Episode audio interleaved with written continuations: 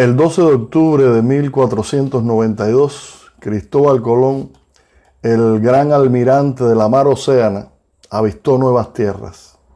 Cuentan que allí también se incumplió por primera vez una promesa de un europeo en tierras del Nuevo Mundo, al negarle a Rodrigo de Triana la primacía del avistamiento de aquella candelita que en la oscuridad de la noche dijo el adelantado haber visto antes que desde el palo mayor se escuchara la atronadora voz de tierra.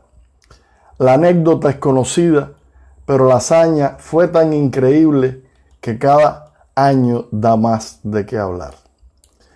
El hecho que cambió el rumbo de la humanidad para siempre se celebra en algunos países y en otros, al parecer, desde hace algunas décadas, se padece. Según el diario El País del pasado 31 de agosto, el ayuntamiento de Los Ángeles, a donde nunca llegó Colón, votó para cambiar el Columbus Days, Day que se celebra en los Estados Unidos por el Día de los Pueblos Indígenas. En 2011, Evo Morales decretó el 12 de octubre como Día de la Descolonización. Y ayer, a través de Twitter, dijo, en el Día de la Descolonización denunciamos la invasión europea del Imperio Español de 1492 que trajo muerte, saqueo y explotación a Yala. Hugo Chávez cambió mediante el decreto número 2028 de 10 de octubre de 2002, el Día de la Raza por el Día de la Resistencia Indígena. Y Nicolás Maduro ha dicho ayer que el rey de España lo que debe hacer es pedir perdón y hacer una indemnización histórica a los pueblos indígenas que masacraron los Borbones a lo largo y ancho de nuestra América. En Nicaragua, se celebra el Día de la Resistencia Indígena, Negra y Popular.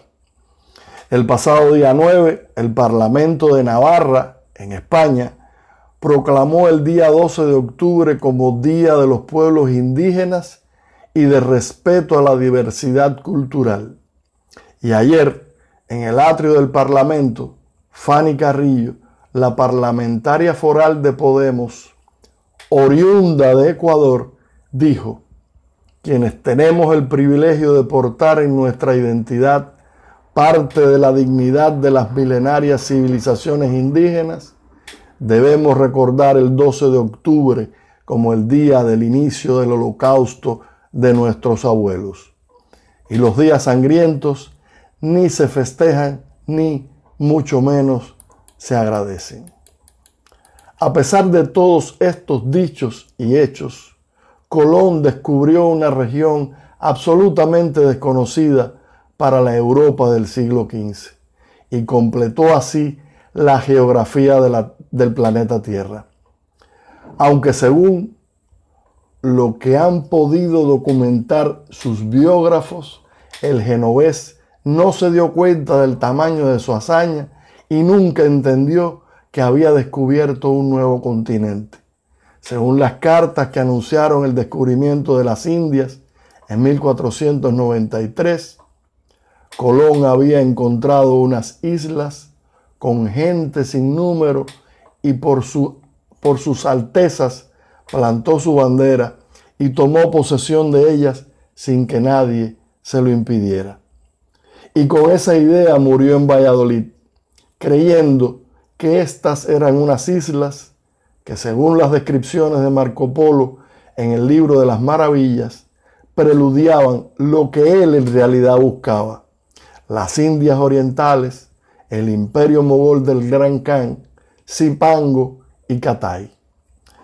El almirante no tuvo nada que ver con lo que vino después. Ni siquiera el continente lleva su nombre, sino que fue adjudicado por Martin Balsemüller Américo Vespucio, quien sí comprendió la magnitud del descubrimiento. La crueldad de la conquista, el sometimiento al vencido y el saqueo eran entonces y aún lo siguen siendo en ciertas regiones del planeta y para ideologías como la marxista, actuaciones acordes con la moral. ¿O qué fueron los fusilamientos indiscriminados que ordenó Ernesto Guevara, alias el Che, en 1959 en Cuba? ¿O qué fueron las cruzadas? ¿Y qué del dominio de los mexicas sobre otros pueblos indígenas? ¿Y qué de la alianza de los sempoaltecas y los tlaxcaltecas con Hernán Cortés para conquistar Tenochtitlan? ¿Qué fue de las rivalidades entre Tikal y Calakmul? ¿Cómo dominaron los quiché a los pueblos mayas? ¿Fue Moctezuma un pacificador de las 450 poblaciones que conquistó entre 1503 y 1517? ¿Y qué de la conquista musulmana de la península ibérica? ¿Cómo conservar rencor por lo que sucedió hace siglos y tratar de juzgarlo como cosa sucedida hoy? En mi opinión, es un absurdo. El genovés fue el navegante más conocedor e intrépido de su época. Pudo leer los más importantes documentos que existían entonces sobre navegación, geografía y astronomía.